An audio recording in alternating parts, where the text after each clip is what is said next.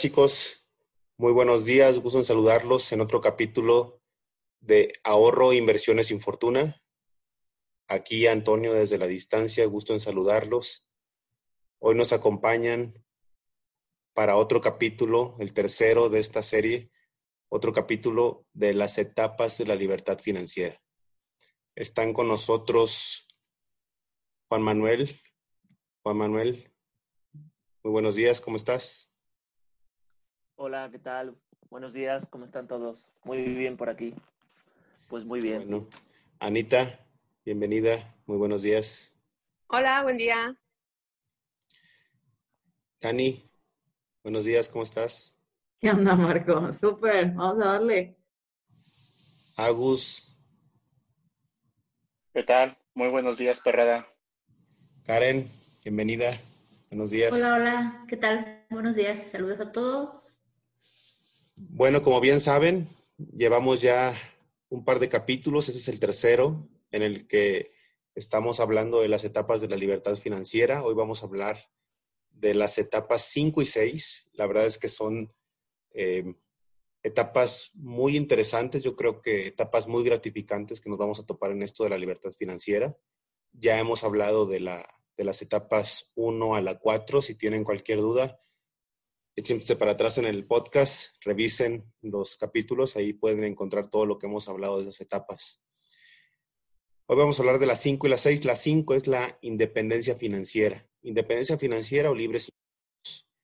Esta, esta etapa es, es, una etapa, es parte de, de, uno de los escalones en la que, pues bueno, ya, ya por fin, ya, ya podemos decir que somos libres financieramente. Ya si nos corren de la chamba, nos pasa algo en nuestro negocio o algo, pues nuestras inversiones cubren nuestra vida. El tema es que no tenemos lujos, no, no podemos darlos muchos lujos, ni podemos ahorrar ni invertir con nuestras inversiones o con nuestros ingresos pasivos. Mm, pues ya todo esto obviamente, ¿qué significa? Que pagamos la educación, pagamos salud, pagamos todo lo que tiene que ver con nuestra vivienda. Aparte de eso, pues sí, podemos tener salidas al cine y salidas a comer normales, nada, nada extravagante. Eh, pero bueno, eh, todavía nos falta un, un escaloncito, ¿no? Es, es, una etapa en la que pues ya estamos ahí, ahí, pero todavía, todavía no llegamos, todavía no llegamos al 100% de, de lo que queremos. Entonces, después de comentar un poco de qué trata esta etapa, ahora sí, le doy la palabra a Juama. Juama, por favor, eh, háblanos qué, opinas de, este momento de, la libertad financiera. Bueno, pues es en, este, en esta etapa básicamente a mí me gusta dividirla en, en dos partes. Eh, la primera es eh, establecer la seguridad financiera como tal, que es pues tener, eh, tener estos ingresos para, para, los pagos básicos como pueden ser la comida, la renta, las necesidades básicas que uno tiene de salud, eh, que estén cubiertas, ¿no? Y, y, luego la otra etapa, pues es ya ser independiente financieramente en el, en el que tú tienes tu... está totalmente cubierto. Pero estas dos etapas tienen una característica en común y es que no hay no hay un exceso de dinero que se pueda gastar en, en otra cosa, ¿no? Eh, entonces, bueno, pues básicamente eh, es eso y, y, bueno, pues mencionar también que la libertad financiera es un término que está relacionado directamente con, con el bienestar del individuo y no, no está relacionado con, con la riqueza que, que, el individuo tenga, ¿no? Y, y por eso eh, no es necesario tener un elevado nivel de ingresos para, para, tener la libertad financiera, pero sí es necesario tener un elevado nivel de tiempo libre, ¿no? Entonces, pues bueno, yo en lo personal ya pudiera estar a lo mejor en este punto, eh, incluso ser independiente financieramente, tener el nivel de vida que, que llevo, por el hecho de que, pues justo, no tengo una vida muy lujosa, eh, pero bueno, por otro lado, pues me gusta el trabajo que hago y este trabajo obviamente pues sí me está dando más dinero del que necesito, que es ese exceso que puedo invertir y, y, dedicar a otras cosas que me permitan pues tener un, un, mejor nivel de aquí a los siguientes años, ¿no? Pero, Juanma, yo tengo una duda. Explícanos eso de, la, de esa libertad, de esa libertad del individuo, del tiempo, de, ser más... Yo lo entiendo como que eres libre para hacer lo que quieras independientemente de que, de que todavía no seas totalmente libre económicamente, ¿no? Y también das por dicho algo de, de, tener gastos ligeros para que esto sea más fácil, ¿no? Entiendo que se dices esas dos cosas. Sí, pues bueno, pues es, es básicamente eso, es el tiempo que tú, que tú tienes para ti mismo, ¿no? Tener los ingresos sin tener que estar trabajando, sin tener que realizar ninguna actividad, es, es, como tal lo que se define como libertad financiera, ¿no? Otra cosa es que luego tú pues tengas un trabajo eh, en el que pues en el que estás haciendo básicamente lo que te gusta y te están remunerando por ello, ¿no? Pero teóricamente la libertad financiera es no tener que trabajar y, y, bueno, pues ahí ya sí depende de, de, cada quien el nivel de vida que tiene cada uno, pero, pero pues no, no hace falta ser rico para, para ser libre financieramente. Hay mucha gente que se dedica los primeros años de su vida a trabajar mucho, a ahorrar mucho para poder estar generando estos ingresos pasivos, que es otro término que está vinculado con el tema de la, de la libertad financiera y, poderse retirar mm, relativamente temprano, ¿no? Estamos hablando de gente que se puede retirar a los 50 o, o incluso gente que, que se puede eh, retirar a los 40. Perfecto, Juanma, muchas gracias. Ana, gracias. Ana Laura, por favor, coméntanos un poquito de esta etapa, cómo la visualizas, o ya llegaste a ella, o cómo, cómo, cómo visualizas el llegar a este momento, o cómo lo visualizas en general. Mira, yo hace, hace tiempo me había puesto una meta, ¿no? Yo quería eh, a los 45, 50 años tener ya mi libertad financiera. Entonces, pues, ¿qué es lo que hice? Pues empezar, como ahorita comentó Juanma, empezar a trabajar y apurarme en, en cuanto a la parte de mi retiro, eh, por eso toda esta parte de planes personales de retiro, de checar afores y demás, ¿no? Y eh, es, es, importante eh, tener visualizada de que, ok, a lo mejor ahorita, si mm, me despiden, por ejemplo, o sea, podría, podría sobrevivir, sí, sí podría sobrevivir. Se podría decir que podría tener libertad financiera o tendría libertad financiera, tengo pues otros, otros ingresos que me ayudarían. Ahorita el, el, único punto que está fuerte para mí es uh, terminar de pagar mi casa. Terminé, de hecho, el año pasado eh, en la parte del Infonavit y me falta una parte bancaria, ¿no? Entonces, es el único gasto que tengo ahorita, fuerte, ¿no?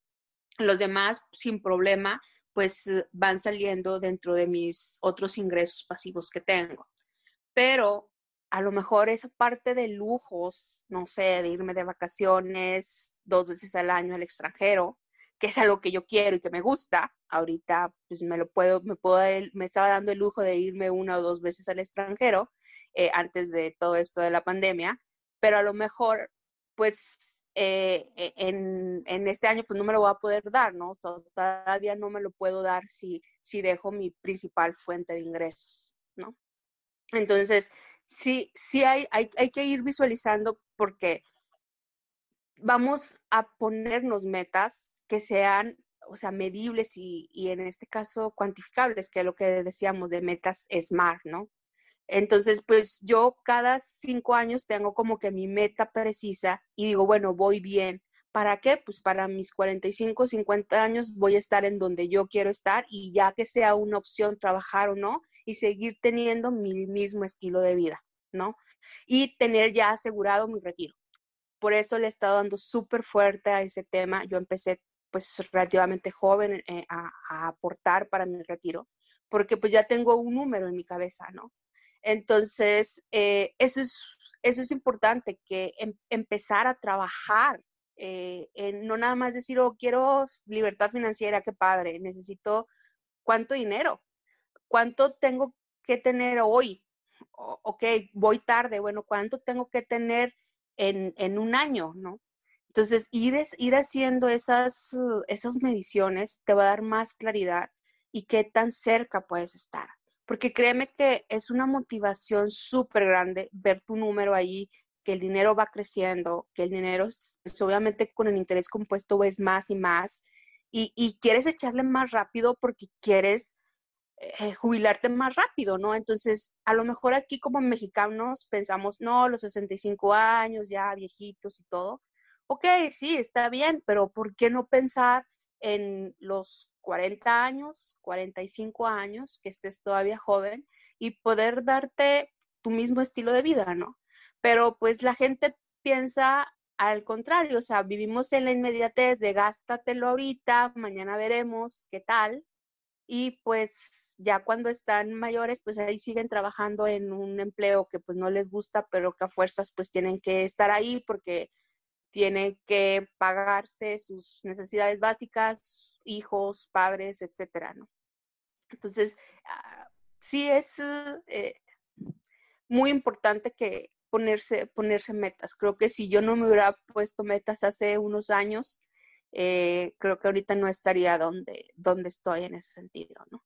Que obviamente me ayuda muchísimo la parte de inversiones en acelerarlo, obviamente ha sido un parteaguas eh, en ver mi meta más alcanzable en menor tiempo, pero pues hay, hay, que, hay que ponerse las pilas sobre eso, ¿no? Pero también sin dejar de vivir bien en tu día a día, ¿no? O sea, eso es algo que me ha tocado, que viven casi, eh, digo, el otro extremo de gente que, que vive comprando ropa de segunda o de que, oye, pues nada más con 500 pesos, pues lo que compre en la quincena y eso es lo que voy a tener para comer.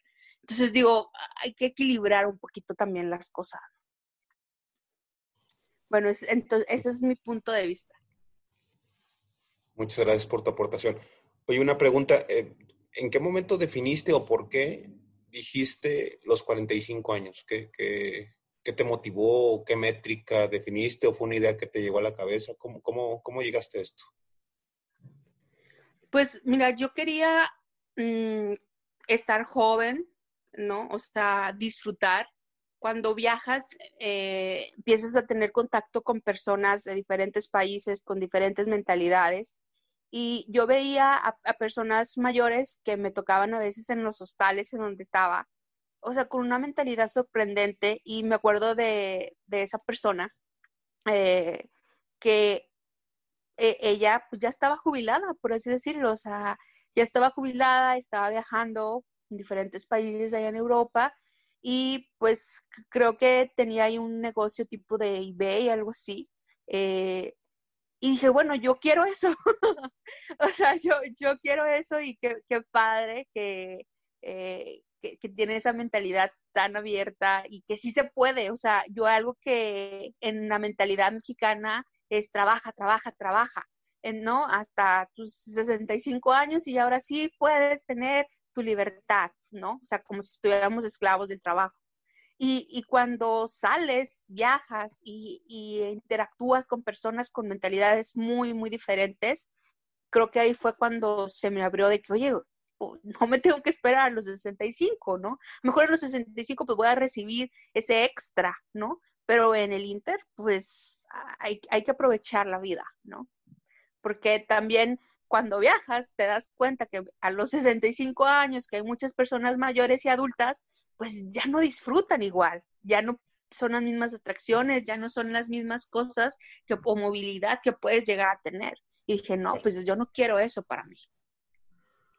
Oye, Sana, ¿y tú qué andas en todo lo de los seguros y le sabes muy bien? ¿Qué, ¿Qué le recomendarías sobre todo para la gente joven? Porque yo creo que es lo más difícil a veces, sobre todo cuando estás en tus 20, querer o hacerte, tomar la decisión de ahorrar algo para tu vejez.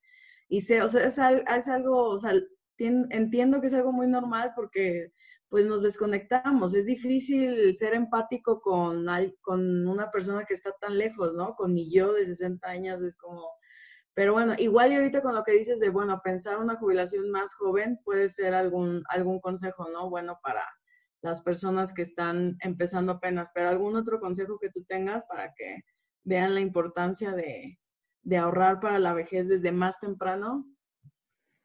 Mira, yo, yo les recomiendo que empiecen con un plan accesible. Hay planes desde mil pesos que puedes tú integrar y la constancia va a ser la diferencia. La constancia y el interés compuesto es una chulada. O sea, es una chulada porque eh, yo digo, si hubieran empezado 10 años antes, o sea, 5 años antes, wow, todo lo que tendría, ¿no? Con, con, el interés compuesto que ahorita se va y, oye, si me subieran el sueldo, le hubiera aportado mil pesos más y wow, los millones, ¿no? Así lo ves ahora cuando estás joven es gasta, disfruta, vive, etcétera. Entonces, eh, yo les recomendaría eso, eh, empiecen con algo súper accesible, que tú dices, no sé, mil pesos, empiecen tú, tú, tú, o sea, eh, que no se les haga dolor darlos y que pueda, pues, seguirlo a, a largo del, del plazo, o sea, que, que, no suba, que, que, no suba, porque pues ahí cuando estás joven, pues puedes tener ahí altibajos, y pues bueno, ahí mínimo tus papás pues te, te apoyan o te, te ayudarían, ¿no? Eh, pero sí es importante eso y, hacerlo deducible.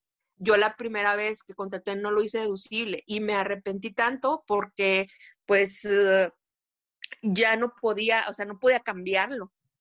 Entonces, a mí no me explicaron tampoco eso. Eh, y ahorita que pues los tengo ya deducibles, digo, wow, o sea, todo lo que me había perdido, ¿no? De, de esa parte de deducibilidad. Y que pues eso lo vuelves a abonar y pues es muchísimo más todavía dinero que se va directamente para allá. Porque eso de que ahorro, no hombre, te lo vas a gastar, a mí me pasó, o sea, te lo, me lo gastaba.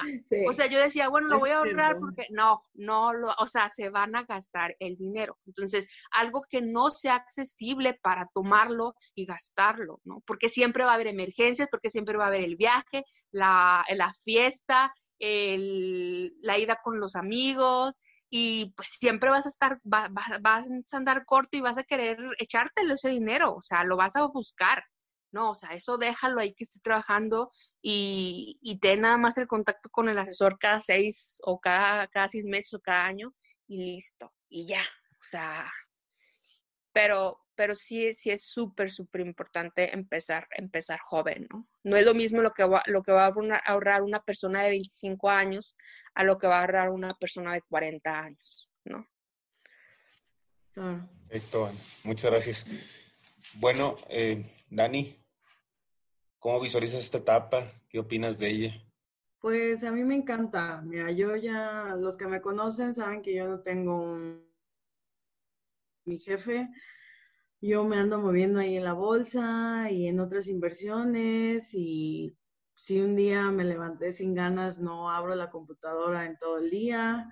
Entonces, para mí, la verdad es que no tengo los millones en mi cuenta, pero yo sí me siento muy, muy libre en ese sentido y me, me gusta como por ejemplo esta, esta frase de un libro que estoy leyendo ahorita de, de Taleb, de que es, este, es filósofo pero fue trader por 20 años, entonces la combinación me, me hace identificarme mucho con él. Pero me dice, dice, ser dueño de uno mismo es una cuestión de actitud. Entonces, uh, es, es como visualizo yo esta onda, ¿no? Eh, creo que algo que me ha ayudado mucho es saber al dinero como una herramienta. O sea, el dinero es algo que va a venir a mí para resolverme cosas y se va a ir también porque es como funciona nuestra economía. Entonces trato de no aferrarme a él y tomar algunos riesgos porque creo que estoy joven para hacerlo y también he sido muy consciente desde hace muchos años en varias decisiones como por ejemplo no tener hijos creo que, este, y por ejemplo, mis papás que son pues de la generación de anterior, pues es algo que no, nunca entendieron, pero recuerdo una vez que mi papá me decía, ten un hijo para que no estés sola. Y yo, papá, es que no, me gusta la, clase de vida que tengo, ¿saben? O sea, me gusta la organización que tengo, el, tiempo libre que tengo. Entonces, ¿por qué tendría un hijo que igual, porque él me decía, pues para que te cuide cuando vieja y todo eso? Le dije, nada me va a garantizar. dije, capaz si me sale bien. entonces, entonces, para mí, en resumidas cuentas, el dinero es igual a herramientas. Entre más aprendamos a soltarlo, eh, yo creo que cosas más interesantes puedan pasar. Taleb también habla mucho de aprender a fluir con el azar. Muchas veces estamos con la ilusión de que ah, tenemos mucho control sobre todo lo que nos está sucediendo y no, y más bien debemos de tener conciencia de que el azar está más metido en nuestras vidas de lo que nos gustaría admitir. Entonces, si aprendemos a fluir con eso y hacernos responsables de nuestras decisiones, mm, yo creo que siempre hay, cosas interesantes que nos esperen el día de mañana y en adelante. Pero bueno, también no para todos es este estilo de vida, ¿verdad? Hay que respetar también el de cómo decide cada uno vivir. Mientras no ande queriendo matar a otra gente, creo que ahí nos podemos dar, nos podemos, podemos respetar, ¿no? Varios estilos de vida. Eso sería. Dani, Poncho, A mí me encanta, a mí me encanta lo, lo, ligera que, está tu mochila siempre, ¿no? Lo, lo, aliviada que Entonces, eso, eso como que transmite buena onda y, y seguro trae cosas muy buenas en tu vida. Sí, totalmente. Bueno, eh, Agus, señor Agustín, cuéntenos, usted ya está más allá del bien y el mal, yo creo. Bueno, pues mira, em, yo veo la libertad financiera como simplemente tranquilidad, tranquilidad y estabilidad. Eh, yo creo que la libertad financiera no depende de una cuenta. la libertad financiera va mucho de la mano de cada una de las necesidades y de las responsabilidades de cada persona. Por ejemplo, la libertad financiera no va a ser la misma para alguien que decide no tener hijos que para una persona que tomó esa decisión en la vida. Y yo encuentro tres pilares súper importantes en mi caso, que es la seguridad de mis dependientes económicos. Cuando yo logré eh, encontrar un, mecanismo, un instrumento para asegurarme, tener mi seguro de vida, eh, encontré este pilar y, la tranquilidad de saber que si el día de mañana yo falto, pues ellos van a estar, van a estar bien al menos sí, yo sé que no les voy a resolver la vida, pero sí se las voy a facilitar. Eh, el otro pilar para mí es eh, la libertad de tiempo, ser dueño de ti mismo. Eh, como lo dijo bien Dani, no depender de, de, que te tengas que levantar a las 5 o 6 de la mañana y tengas que estar en el trabajo a las 8 de la mañana o que tengas que cumplir ese horario, Godín, hasta las 6, 7 o 9 de la noche, ¿no? Ya va a depender ahí de cada quien. Creo que cuando eres dueño de tu tiempo, eres dueño de ti mismo. Y tener esa, esa libertad te permite pues buscar otras fuentes de ingreso o te permite hacer lo que te apasiona en la vida. Puede ser un hobby, puede ser incluso un deporte. Y el otro pilar que definitivamente yo creo que es el más importante es tener la maquinita de dinero. Y aquí yo lo veo eh, pudiese ser rendimientos, que, tu capital esté generando rendimientos en alguna inversión, pueden ser dividendos, eh, pudieran ser rentas que tú te hagas de algún inmueble y que pues ese inmueble constantemente te esté generando una renta. Pudiesen ser regalías en el caso de los que tienen eh, propiedad intelectual, eh, pudiese ser alguien que se dedica a escribir libros, alguien que se dedica a pintar, alguien que se dedica a, a hacer a lo mejor eh, periódicamente en los periódicos una publicación. O también pudiese ser eh, otro, otro ingreso que te permita lograr la libertad, eh, tener un negocio.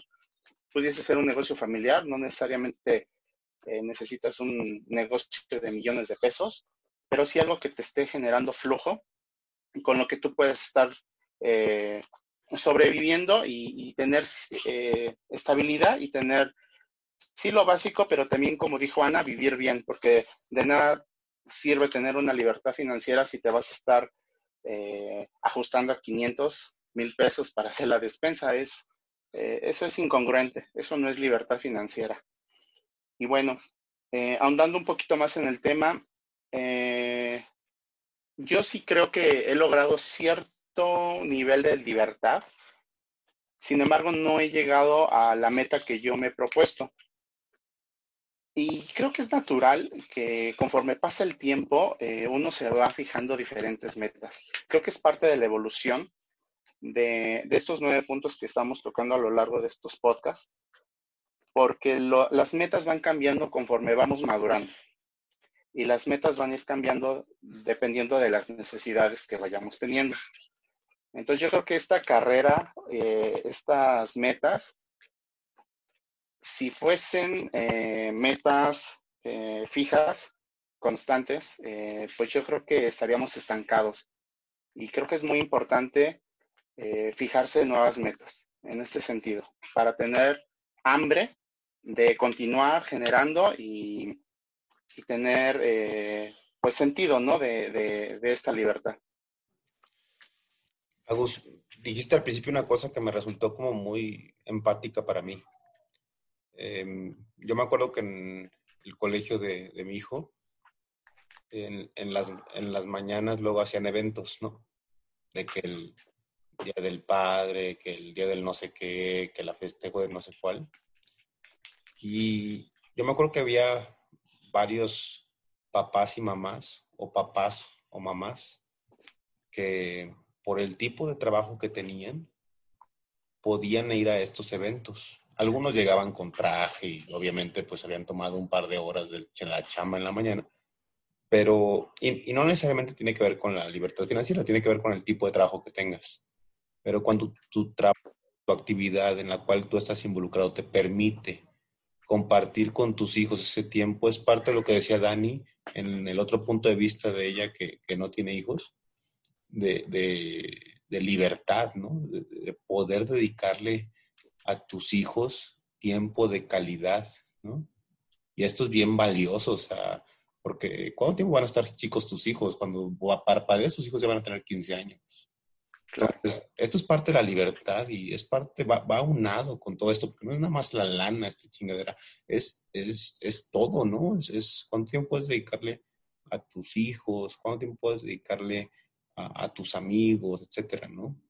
Y, y, pues la pelas cuando arrancas tu negocio, ¿no? Pero porque pues tienes que dedicarle noches y horas extras. Pero en algún momento lo que buscas es, es tener más tiempo para todos, para lo que te hace crecer como persona con tus seres queridos. Entonces, es importante. Lo acabas de tocar y me parece súper valioso. Claro.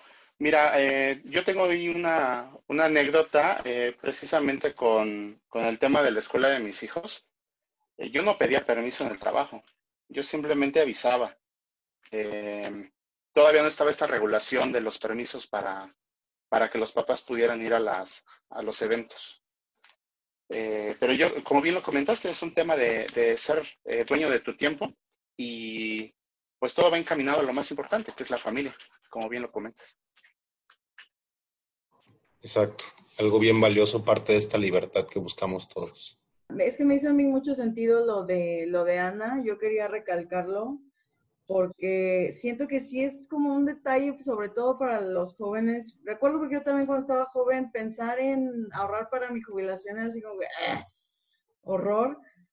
Y, pero igual que Ana, pienso que es un súper, eh, pues, o sea, nosotros como ya gente un poquito más grande, pues les estamos hablando desde el futuro de ellos, ¿no? Entonces, como a ver si, si, los jóvenes que lleguen a captar la importancia de hacer esto creo que puede hacerles un game changer bien cañón cuando lleguen a nuestra edad. Entonces, creo que se me hizo muy valioso lo de Ana de pensar en jubilarnos más jóvenes. O sea, eso creo que podría ser como un clic, o sea, porque tiene razón, si pensamos, ay, pues es que voy a jubilarme hasta los 65, entonces para qué ahorro hasta... No, pero, pero si en lugar de eso me empiezo a mentalizar de que, oye, no, me quiero jubilar desde los 40 o quiero ya no participar dentro del sistema de los godines o todo eso a, los, a los 40 años o 35, eso puede hacer que tengas mayor motivación para empezar a, ahorrar y, este, y hacerlo con una cantidad que no te asfixie y que obviamente sí destinarlo a un instrumento donde no tengas acceso. Entonces, para todos los jóvenes que nos están escuchando, háganlo en serio. De mí se van a acordar cuando tengan sus 35 años. Ahí también yo quería, gracias Dani. Mm.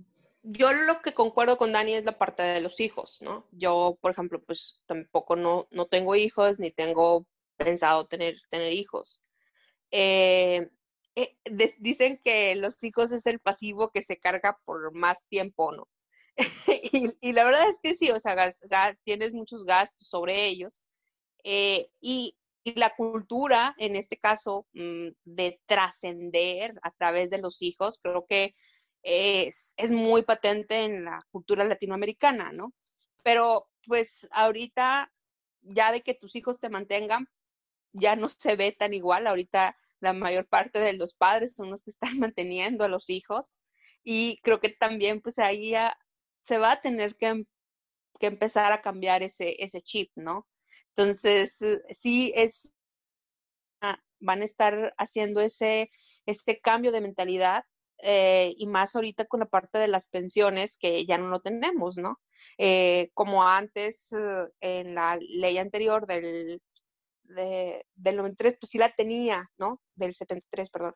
Entonces, sí es súper, súper importante, pues, eh, poner, ponernos a pensar, eh, igual también, pues, vamos a tener hijos, eh, pues, todo lo que va a desencadenar eso, ¿no?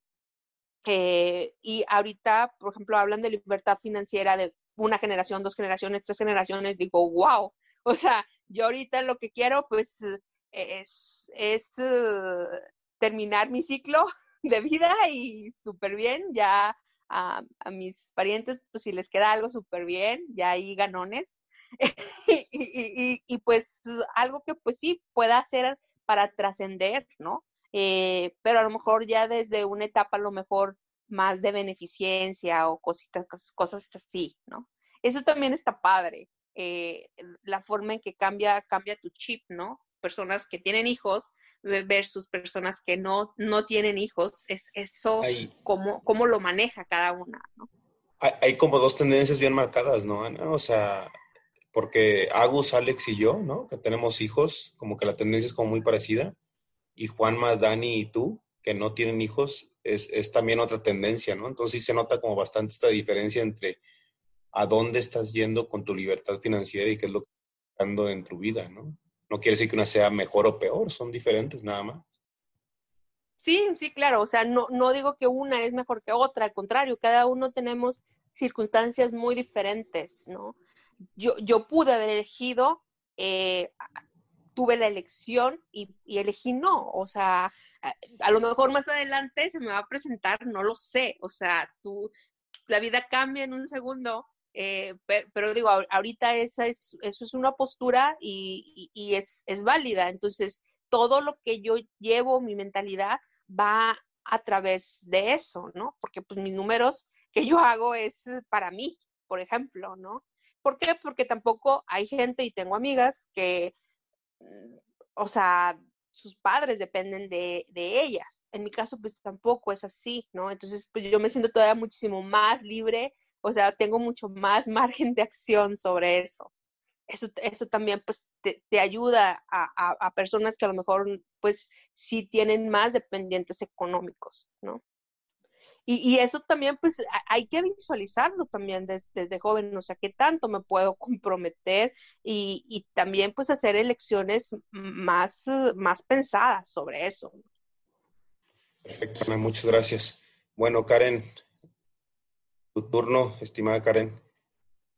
¿Cómo visualizas esta etapa? ¿Cómo visualizas la, libertad financiera sin lujos? Eh, mm, pues yo creo que para empezar está súper bien porque de entrada pues ya, ya realmente eres libre financieramente. Yo creo que pues habría, valdría la pena definir pues qué es un lujo, ¿no? O sea, no sé, un carro nuevo, Tesla, o sea, varía de persona a persona, ¿no? Pero es una etapa muy bonita porque eh, efectivamente ya tienes tus necesidades básicas satisfechas.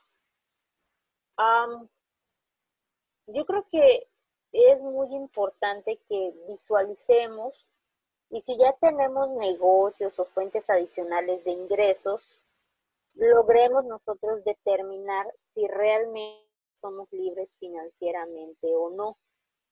He escuchado muchos casos de personas que por increíble que parezca, no, no, no saben si realmente ya son libres financieramente.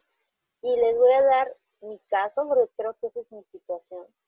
En este momento todavía no sé si soy libre financieramente. Sé que suena un poquito raro. Pero en, en este año 2020, pues debido a la pandemia, digamos que esos seis meses de encierro me permitieron pues ir creando otras fuentes de ingresos, eh, asesorías, cursos, ventas, de todo un poco. Entonces, si yo, si yo sumara todo lo que obtuve este año bajo estos conceptos, quizás me sorprendería porque habría estado generando una parte del ingreso que ya genero yo como Godín. Y quizás viviendo con ese porcentaje, pues ya podría yo satisfacer mis necesidades eh, básicas, mínimas, sin tener lujos, porque pues no voy a negar tampoco que no me doy a veces mis gustitos.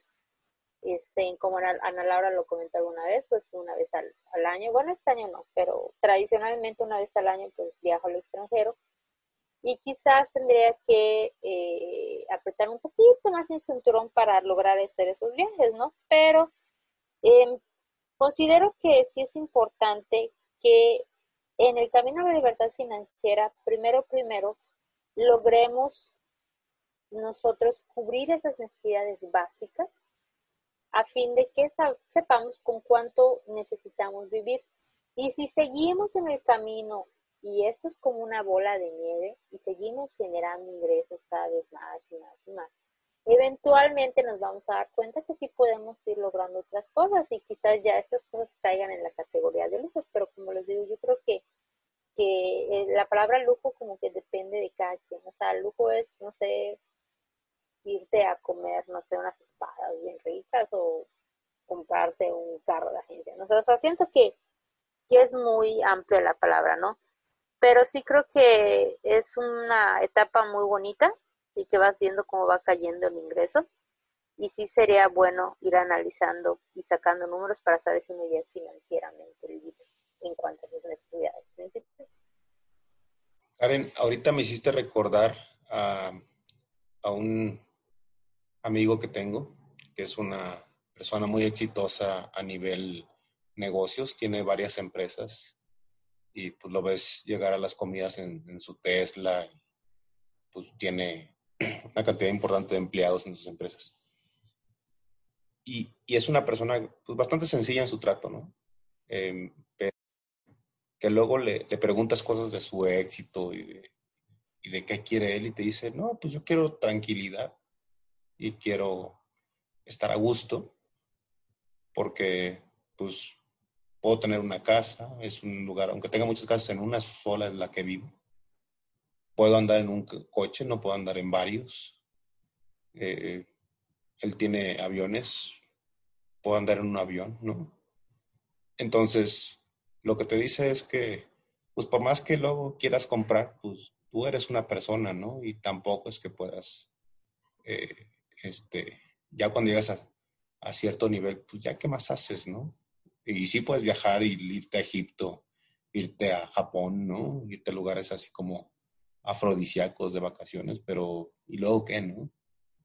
Y luego vienen ya todos estos cuestionamientos personales de, de, pues, ¿qué más hago, no? Y ya viene todo el tema de, de enriquecimiento personal y enriquecimiento moral, ¿no? Relacionados con, con, con ayudar a los más desfavorecidos, ¿no? O, querer trascender y tener un legado para apoyar a otros a, lograr lo que a lo mejor tú ya lograste. Y es parte de lo que a lo mejor nosotros, yo no soy libre financieramente todavía, pero estoy en el camino. Pero por eso hacemos este podcast, ¿no? Hacemos este podcast porque queremos ayudar a otros a, encontrar ese camino, ¿no? Así es, así es, porque es, es, híjole, es como empezar a andar, pero no saber hacia dónde ir. O sea, sabes a dónde quieres llegar, pero no sabes exactamente qué camino tomar. Entonces, pues, qué mejor que de alguna forma tratar de compartir eso para que todos los que pues, nos escuchen, como pues, esperamos y deseamos que aunque sea una persona que diga, wow, esto me permitió lograr la libertad financiera, yo creo que el podcast habrá cumplido su, su, su cometido. Perfecto, Karen, muchas gracias. Estimados escuchas, vamos a inaugurar algo en este podcast. Como, ¿por qué no? Lo podemos hacer. Nos vamos a una pausa comercial y regresamos en pocos segundos. No se vayan, escuchen estos pequeños comerciales y seguimos con la libertad financiera. Muchas gracias. Nos escuchamos en un segundo.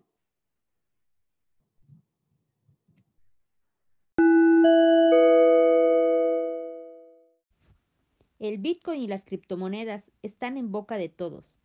Si quieres aprender sobre este tema desde cero, has llegado al lugar indicado. Entra a buofinanciero.net e inscríbete al curso Aprende qué es Bitcoin, la criptomoneda más importante del mundo. Usa el cupón Fortuna para obtener un 10% de descuento sobre el costo de tu inscripción. No dejes pasar la oportunidad de aprender a invertir en el dinero del futuro. Inscríbete ya.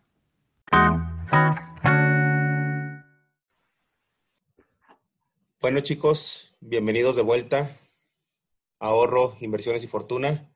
Estamos aquí desde hace rato, Juanma, Agus, Dani, Ana, Karen, transmitiendo para todos ustedes y, y un servidor y amigo, Antonio. Ahora vamos con la sexta etapa de la libertad financiera, chicos. Ahora sí, por fin, por fin llegamos después de tanto desmadre, ¿no? llegamos a la libertad financiera. Esto, pues el, autor de esta etapa, sin lugar a dudas, por excelencia, es Robert Kiyosaki, ¿no? El famoso autor de Padre Rico, Padre Pobre. ¿Qué es la libertad financiera? Pues es el momento cumbre de donde por fin logras la libertad. Ya eres libre de todas ataduras, ya, ya, ya no necesitas de, tu sueldo tan adictivo. Ya, ya por fin puedes decir que ya te vale madre, que ya no necesitas ser godín, que ya no necesitas nada, ya estás más allá del bien y del mal. Eh, yo la verdad es que eh, tengo muy visualizado este momento, estoy seguro que voy a llegar. Y cuando llegue va a ser un momento en el que voy a decir, señores, trabajo porque quiero y no porque me debo y no porque necesito, trabajo porque me gusta y estoy aquí porque quiero. Y las decisiones que tomo son porque son libres y no tengo ningún miedo de que me corran mañana. Entonces, sin más preámbulo, le doy la palabra a nuestro amigo, Juanma. Juanma, por favor, cuéntanos cómo te visualizas aquí, cómo ves esta parte de la libertad financiera. Bueno, pues, pues sí me visualizo pero pues no, no, todavía no estoy, ¿no? Yo creo que si estuviéramos en esta etapa, pues ya no estaríamos pues haciendo este podcast, ¿no? Eh, básicamente aquí, pues estamos hablando de, una etapa en la que hay ya un exceso, un exceso de dinero que, se genera, eh, aún llevando el nivel de vida que tú quieres llevar, ¿no? Eh, bueno, siempre, siempre vas a poder querer mm, pues tener más, más dinero para comprar cosas, siempre vas a poder tener una casa más grande, etcétera, etcétera. Pero bueno, hablando en líneas generales y, haciendo hincapié en lo que habíamos dicho antes de que eh, los ingresos no son importantes, sino que lo importante es tener tiempo libre y, y bueno, llevar una vida que, que más o menos sea la que tú quieres llevar pues, pues ya vamos a estar ahí, ¿no? Muy bien, Juanma. Pues muchas gracias por tu, por tu aportación. La verdad es que es una etapa en la que en la que muchos de nosotros nos, nos visualizamos. Ana, por favor, coméntanos cómo visualizas este momento, cómo, cómo, cómo te sentirías, qué, qué, vas a hacer cuando llegues aquí. Pues mira, la verdad es que son emociones encontradas, ¿no? Creo que eh, ahorita es pensar en esa libertad financiera y a lo mejor cuando llegue ese momento, pues le voy a seguir dando más duro porque quiero más, ¿no? o, o, ahora, o no, sabes que no eran 10 millones, ahora quiero 15. Eh, entonces, bueno, para mí el punto es tener, duplicar lo que ahorita tengo en cuanto a ingresos. Ese, ese sería mi, mi libertad financiera para mí, que es lo que estoy trabajando ahorita. Entonces, eh, eh, en, en, ese, en esa etapa creo que ahora sí me podría dar el lujo de mm, no tener el trabajo principal de 8 a 6 como ahorita lo tengo eh, y poder em, tener más hobbies que ahorita pues no me ha dado el tiempo. Sí tengo un trabajo que me gusta, pero que pues es estresante y es demandante, ¿no? Gestión financiera es es algo que debes de estar siempre pendiente de los números y pues impactan a, la organización en donde estás. Entonces, eh, sí, me gusta este estrés y, me ha tocado estar en consultoría en cuanto a veces tengo proyectos y otros no, y, me gusta el ritmo de estrés, o sea, yo, yo lo busco. Entonces, creo que eh, a lo mejor ya no estar de 8 a, de 8 a 6, pero sí elegiría hacer algo que me diera mayor trascendencia, ¿no? Ahorita que empecé con las asesorías, me, encantan, me gusta impactar en la gente eh, positivamente y creo que por ahí iría lo que estaría haciendo, ¿no? Más adelante, tener más tiempo para eso, más tiempo para mí. Eh, si a lo mejor ahorita me chuto un libro a, a la semana o cada dos semanas, pues quiero dos, tres, ¿no? Entonces, creo que eh, es, algo que sí necesito tener y no hasta los 65 años, ¿verdad? Eh, entonces, eh, disfrutar esa, esa, etapa en donde le baje dos rayitas a la intensidad, pero seguir haciendo algo que, que disfrute, no, no es como que estar dormida echada ahí en, en el sofá viendo Netflix. O sea, eso no es mi, eh, mi ansiada libertad financiera, ¿no? Sino que a lo mejor dar más tiempo a hacer otro tipo de obras eh, que, que, pueda llegar a trascender a más, a más gente, a más personas y llegar a impactar, ¿no? Eso para mí estaría súper padre. Eh, y es en lo que pues ahorita estoy colocando también las piedrecitas para ello, ¿no? Sí es complicado, eh, a veces trabajar ahorita que a veces no me quiero levantar temprano, por ejemplo, y, pero digo, ok, va a tener su recompensa y, ah, y a lo mejor son cinco años más o, o diez años más, pero ya tengo esa meta ahí y ya sería mi decisión hacerla, ¿no? O sea, creo que esa etapa de romper la cadena del Godín eh, es también complicado, aunque disfrutas tu trabajo, pero eh, es, es, mentalmente eh, es difícil y, y, más cuando pues tienes un sueldo muy bueno con unas prestaciones excelentes. Eso es, eso es lo complicado. Por eso te decía, a lo mejor ya cuando tenga mis ingresos lo doble de lo que ahorita estoy ganando, ya, o sea, podría estar yo tranquila. Ahorita me falta todavía para llegar a eso. Ana, en, en mi chamba Godín este año me pasó algo muy, muy interesante relacionado con lo que estás diciendo, en el aspecto de, de, de, de, que ya llega un momento en el que vas a hacer las cosas porque quieres.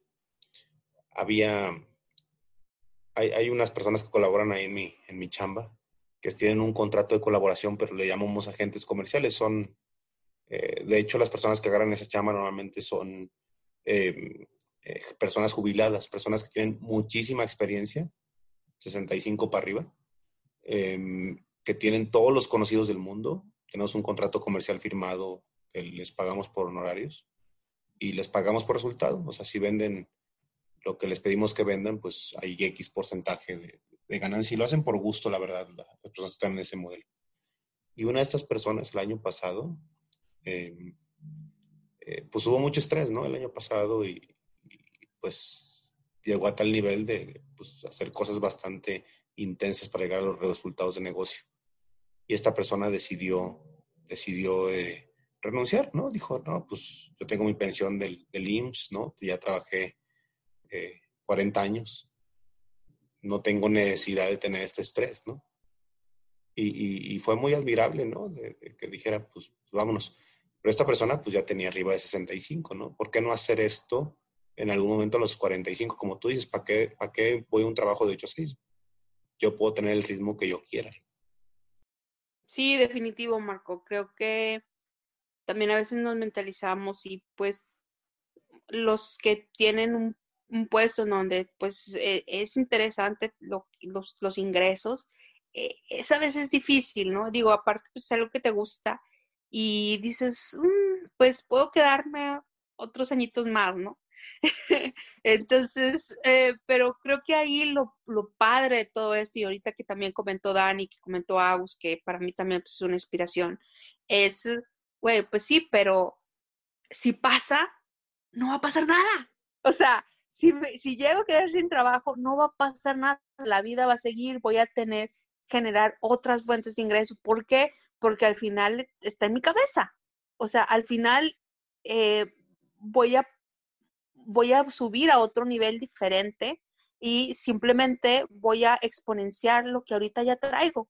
Como por ejemplo Agus cuando eh, el año pasado nos comentó que pues ya o sea, lo habían despedido, yo dije, chin, no manches. Y, y luego después, pues, él súper relajado y súper alivianado y, y ahorita haciendo ya otras cosas y pensando ya en eh, fuera de la caja, ¿no? Como Godín, que a, a, veces lo haces, digo, qué chido, o sea, qué, qué padre que eso, o sea, fue una oportunidad para él y pues hasta lo liquidaron genial, ¿no? Igual, eh, por ejemplo, Dani, que tomó la decisión de, pues, ya ella dedicarse aparte de ahorita de la bolsa y, y vivir sobre eso, dije también, o sea, que, que, que, padre, ya no tienen ese, ese estrés, tienen a lo mejor otro tipo de estrés, pero pues vieron una oportunidad en donde a lo mejor para muchos es todo un bloqueo mental de ahora qué voy a hacer, ¿no?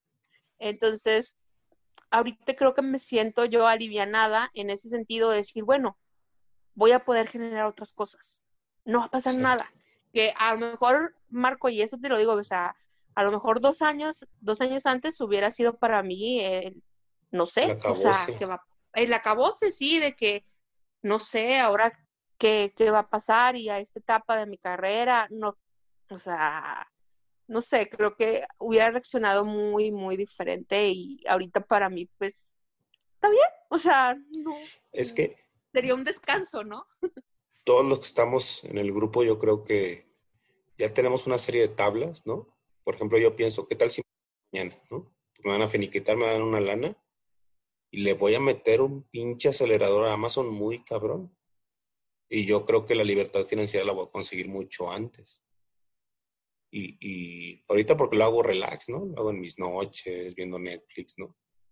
Pero la realidad es que ya tenemos un conocimiento de, nuestras finanzas y un dominio así como bastante avanzado que nos hace, pues, capaces de, llegar a eso muy, no quiero decir fácil, pero, pero de una manera que, sabemos cómo llegar, ¿no? Sí, sí, ahí, Marela, creo que también como el mood de, de entre nosotros, pues también nos va motivando y vamos viendo más allá de lo que ahorita de nuestra ventana Godín nos, nos deja, ¿no? Exacto. Dani, ¿andas por ahí? Sí, aquí ando, Antonio. Excelente. Este, pues yo les quiero contar una anécdota. Miren, esta la, la leí por ahí de un libro de Zizek, eh, que es un filósofo que me gusta mucho, pero eh, hablando de la esperanza, ¿no? Y él decía, mm, pensemos en alguien que se encuentra en una prisión, ¿no? Normalmente lo que le pasa a esta persona dentro de la prisión es que empieza a fantasear con todo lo que va a hacer una vez que salga de la prisión, ¿no? Ay, me voy a coger a mil mujeres, voy a comer en un buffet, voy a, este, a bailar en la lluvia, yo qué sé, ¿no? Y, y eventualmente sale, ¿no? Digo, pensemos en alguien que va a salir, hay muchos que ya no salen, pero eventualmente sale y ¿qué es lo que pasa? Que sale de la prisión y va en busca de la realización de estas fantasías y resulta que estas no fueron como él se imaginó, ¿no? Rara vez la fantasía, una vez que se convierte en realidad, resulta ser todo lo que nosotros estábamos esperando que fuera. Entonces, el punto que llega aquí hace es que si en lugar de esa persona que estaba en la prisión, en lugar de estar perdiendo el tiempo en estar fantaseando todo lo que iba a hacer cuando saliera de la prisión, hubiera estado más presente de la prisión, a lo mejor cosas más interesantes hubieran, resultado para la misma, ¿no? Tal vez conocer al asesino en serie, no, no es cierto. Tal vez hacer conexiones chidas dentro de la prisión, etcétera. Entonces, creo que es importante reconocer a veces que todos ocupamos zanahorias para andar corriendo por la vida, pero que una vez que obviamente alcanzamos la zanahoria, esta resulta no ser tan sabrosa como, como la estuvimos pensando. Entonces, recordar que lo interesante es más bien ese deseo de la zanahoria, no poseerla. O sea, lo que nos mueve casi todos los días es la zanahoria, el pastel, estar ahí. Entonces, eh, ya una vez que lo tenemos, como ustedes han dicho, pues es crear otras metas, otros, otras otros juegos y este y esto me lleva a la otra frase que a mí me gusta mucho usar también de Nietzsche, que es, pues madurar es recordar siempre la seriedad con la que jugamos cuando éramos niños, ¿no? Entonces, no sé, no se les olvide eso, ¿no? Cuando pensamos en, que si ya voy a tener libertad una vez que ya pueda dejar esto, una vez que ya logre lo otro, o sea, no, estemos más presentes en lo que andemos haciendo y, y como Sana lo reconoce, ¿no? Yo ahorita disfruto muchísimo el, el, trabajo en el que estoy y me gusta y el estrés me, me, este, me mueve y me da cierto placer. Entonces, igualmente reconozcamos cuando eso ya no suceda, seamos capaces de reconocerlo para poder soltarlo. A lo mejor no vamos a tener todas las condiciones que quisiéramos, pero igual recordemos lo que dice Ana, o sea, van a salir más cosas, si tengo capacidades, si tengo, estoy sana y esto, entonces algo se me va a ocurrir. Y por último, me llevaría a la otra frase que también me gusta mucho, que es, la vitalidad siempre es más sabia que el sujeto. Y es como, el sujeto lo, entenderíamos como esta cosa que, sabe a través de nuestra experiencia, de nuestra historia, de nuestros prejuicios y todo eso. Y la vitalidad es nada más lo que quiere seguir. Es este deseo que está viendo la zanahoria y quiere moverse para, para alcanzarla sin realmente alcanzarla. Entonces, ah, yo creo que ese es de los mayores placeres que podemos tener en la vida. Entonces, disfrútenlo, por favor. Dani, yo me acuerdo de un, de un estudio que leía, ni me acuerdo dónde ni cuándo, pero lo que decía es que el sentimiento de satisfacción de una persona cuando llega a conseguir una meta, llámale lo que quieras, comprar un auto, comprar una casa, conseguir una novia, un novio, casarse, lo que tú quieras que sea un objetivo en tu vida. Eh, conseguir el trabajo de gerente, de director, tener en tu empresa, lo que sea ese, ese, esa satisfacción duraba poquísimo. O sea, ese sentimiento de satisfacción duraba días. O sea, era impresionante que te tardabas años en lograrlo y la satisfacción duraba días. Y cuando se bajaba ese sentimiento de euforia, de satisfacción, lo que decías después era, ¿y ahora qué sigue? ¿No? Y eso es como un sentimiento del ser humano muy cabrón de querer ir siempre por más, ¿no? y, por eso somos luego tan voraces, ¿no? Por eso estamos destruyendo el mundo tan cabrón, porque siempre queremos más, ¿no? Y dices, pues, pues más casas, más terrenos, destruye esos pinches árboles que me estorban y mata a esos animales que están ahí, ¿no? Está muy cabrón eso, ¿no? Y dices, ¿a dónde vamos a llegar con la voracidad que tenemos como seres humanos? Mm, ya sé, pero pues la vitalidad es, lo que te digo. Yo confío a veces en eso. Creo que sí, estamos muy cabrones en cuestión, ya te metes en otros temas de ecología y todo eso, pero la vida sigue. Vamos a ver a dónde nos llevan nuestras decisiones. Excelente, Dani. Muchas gracias por tu, por tu aportación. Señor Agus, por favor, coméntenos. Usted que yo creo que ya está ahí más allá del bien y del mal, ya no sé dónde está usted. Tengo muy mala fama. pues mira, ahorita que Dani lo, lo comentaba, yo creo que esas personas que, que ya están en ese punto donde ya no les preocupa dejar el trabajo o que los corran, yo sí les diría y les daría el, consejo que si el, ah, si el motor que tienen en su vida eh, los apoya y si ese motor en, su vida eh, les permite dar ese paso, aviéntense al vacío. O sea, tampoco es aventarse a lo pendejo, pero si ya lograste estar ahí en ese, en ese punto donde puedes mandar a la chingada tu trabajo, hazlo. Porque ya lograste precisamente esto, la libertad. Eh, muchas veces uno no lo hace porque la familia o porque la misma sociedad te dice, no, es que tienes un buen trabajo, tienes, tienes buenas prestaciones. Pero si ya por fuera ya tienes ese ingreso que duplica o triplica tus ingresos de Godín, da ese, ese salto al precipicio, o sea, ya, ya es momento de, de, lograr esa libertad en tiempo y, en tu persona. Y aunado a esto, creo que va mucho de la mano también, como lo comentaban hace rato, el tema de la educación en Latinoamérica. Estamos tan eh, viciados y tan eh, dependientes de una nómina que se vuelve realmente una adicción. Eh, el tema de que sabes que te va a caer tu nómina el día 15, el día 30, y está padrísimo. Pero bueno, yo creo que este, este tema da, da bastante para, para incluso hacer otro podcast.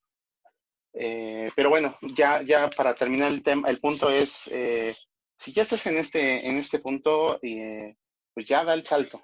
Yo, yo sí les, les invitaría que lo hicieran. Y pues lograr eso, ¿no? La libertad de tu tiempo, la libertad de tu, de tu independencia, de tu, eh, pues sí, de tus hobbies, eh, hacer lo que realmente te apasiona. ¿Tú que ya viviste este momento, Agus? Después de, ¿Sí? personalmente en, tu ser, ¿no? O sea, lo más profundo de tus entrañas, ¿qué sentiste cuando lograste este paso? Mira, yo, yo me preparé año y medio para, para llegar a este punto en donde realmente me valía gorro perder el trabajo. De hecho, eh, yo estiré la liga para, para, llegar a este punto. O sea, yo no renuncié porque no se me hacía justo perder mi antigüedad. Y es algo que también, como autocrítica, también a veces me cuestiono por qué lo permití. O sea, debí de haber renunciado al año. Ah, pero bueno, se siente padrísimo. Yo creo que es una satisfacción muy padre eh, y también tiene que ver mucho ahí agradecer a, la familia que te apoya, porque sabes que tienes una, como, como los malabaristas, ¿no? Que tienen, eh, como los trapecistas que tienen una red ahí de, seguridad. Cuando tu familia te apoya y te dice, da el paso, da el brinco, eh, aquí estamos nosotros para sostenerte si te caes. Esa parte creo que también en muchas personas puede ser fundamental para dar ese paso porque sabes que no vas a caer al vacío, ¿no? Que va a haber ahí una red de apoyo que te dicen, mira, güey, aunque sea de aquí de mesero, te doy chamba en mi negocio.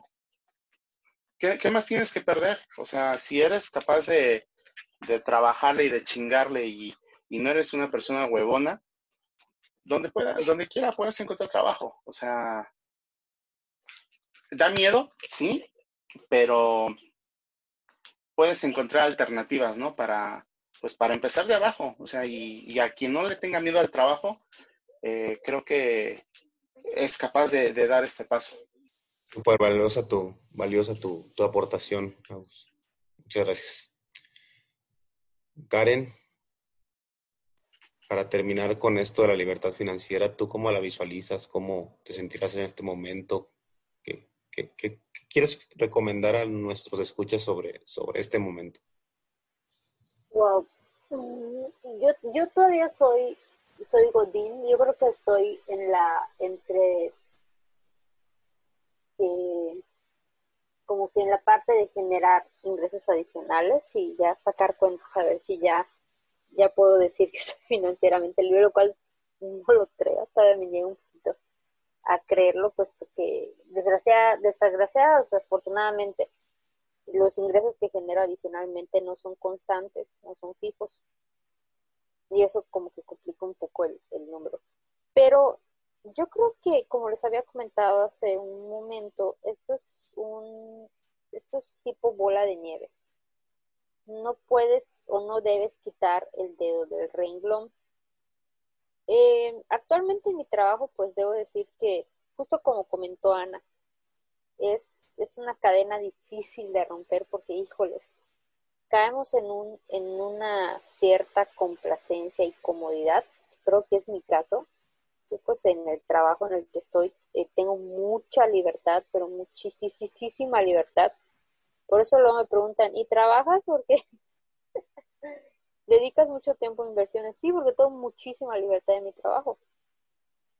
Este, y, el tiempo más el ingreso que me genera mi trabajo, pues me da, me da mucha oportunidad de, de poder eh, generar otras fuentes de ingresos poco a poquito eh, pues ir invirtiendo en mi educación.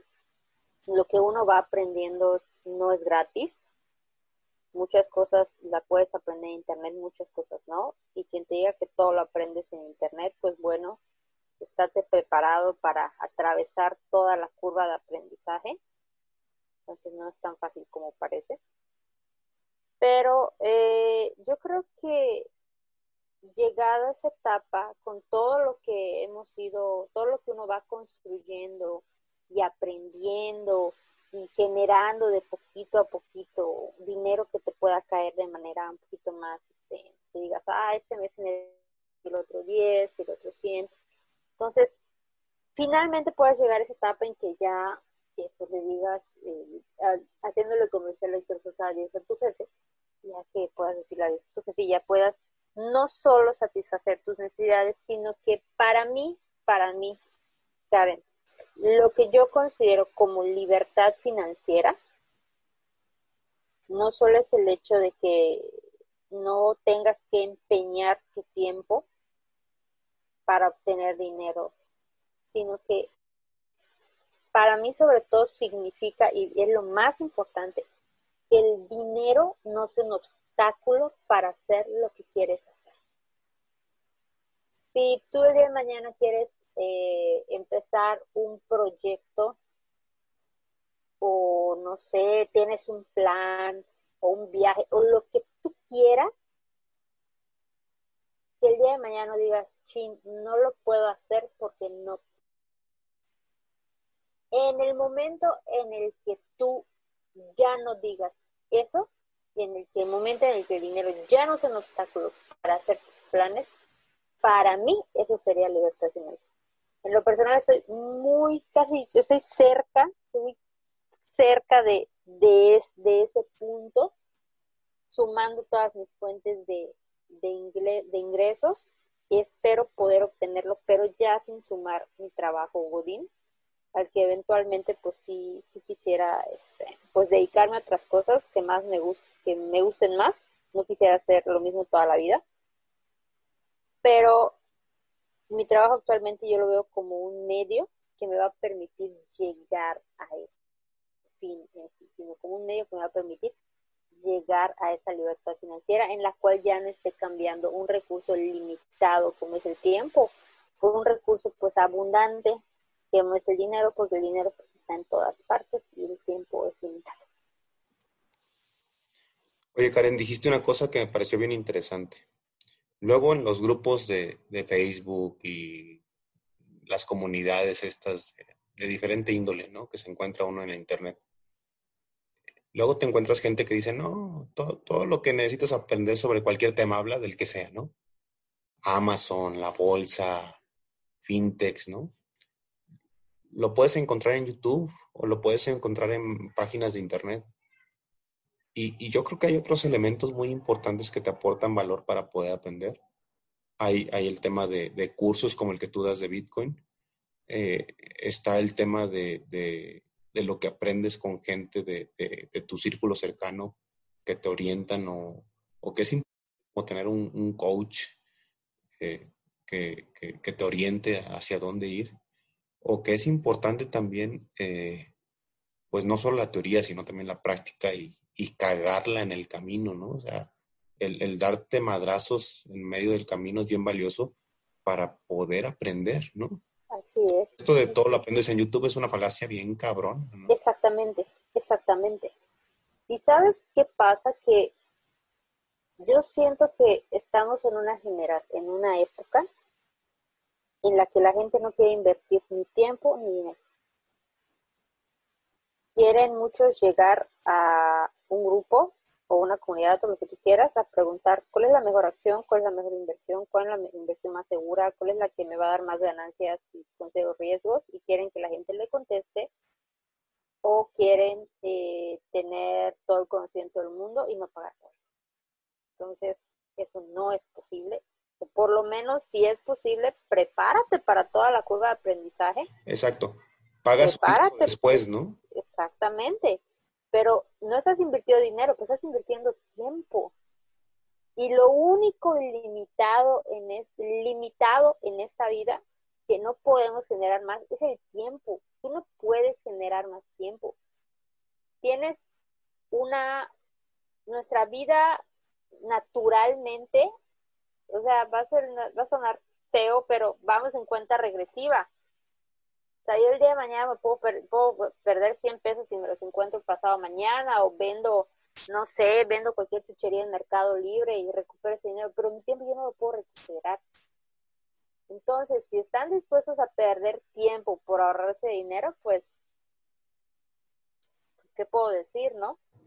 O sea, sí puedes encontrar mucha información en Internet, definitivamente, pero todo lo aprendo este, en Internet y eso sin contar que hay que diferenciar la paja de lo que es bueno, porque no todo lo que te encuentres en internet gratuito ni pagado desde luego, ¿no?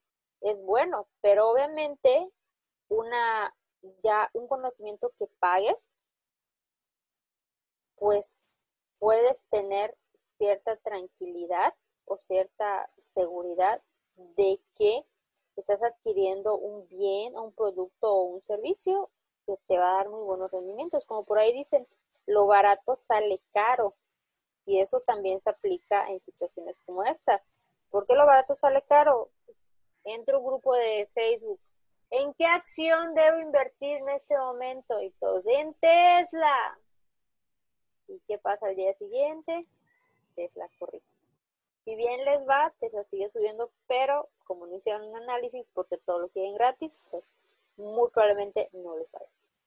Entonces, no, no, no, no equiparemos, y va a sonar feo, pero no seamos codos con dedicar tiempo para, pero tiempo de calidad, tiempo para estudiar y también parte de nuestro capital para aprender porque esos dos elementos nos van a permitir acelerar la curva de aprendizaje. Y pues el tiempo es dinero, literalmente en estas cuestiones el tiempo es dinero.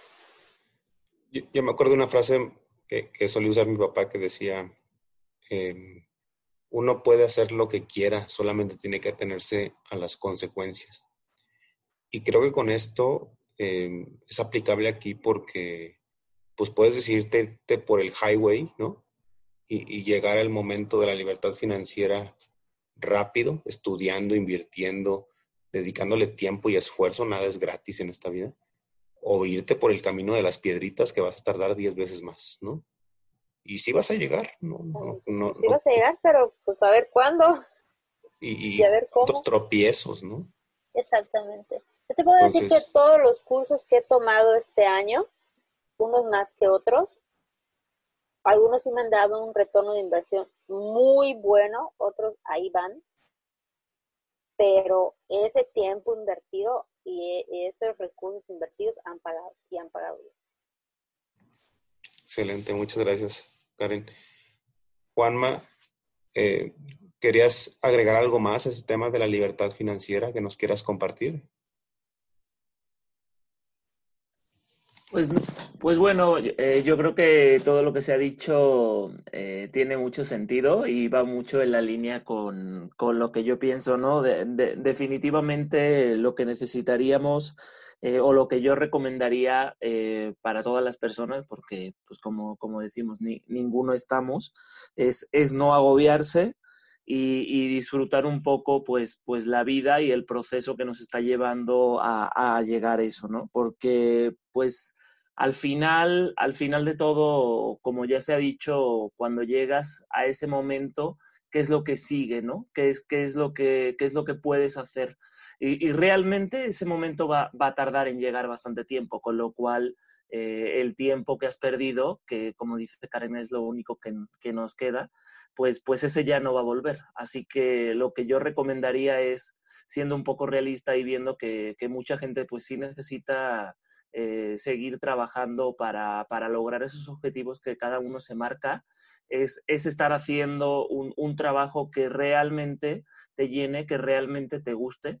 Eh, si tiene que estar cambiando a lo largo de tu vida, pues que cambie, si tienen que ser proyectos, pues que sean proyectos, si tiene que ser dejar de ser Godín para, entrar a inversiones y, dedicarse a eso, pues que sea eso, porque bueno, yo, yo, tengo, la, la, yo tengo el pensamiento de que dedicarte a, a, lo que te gusta también puede ser un trabajo y, el hecho de tener pues estos, estos ingresos que se llaman pasivos o, tener dinero en la bolsa al final también es un trabajo, ¿no? Te puede gustar mucho, pero pues te tienes que, lo tienes que hacer con ganas y, y, definitivamente es algo que, que lo vale porque es lo que te está generando esos ingresos que te van a permitir eh, llevar a tener la vida que, tú quieres llevar, ¿no?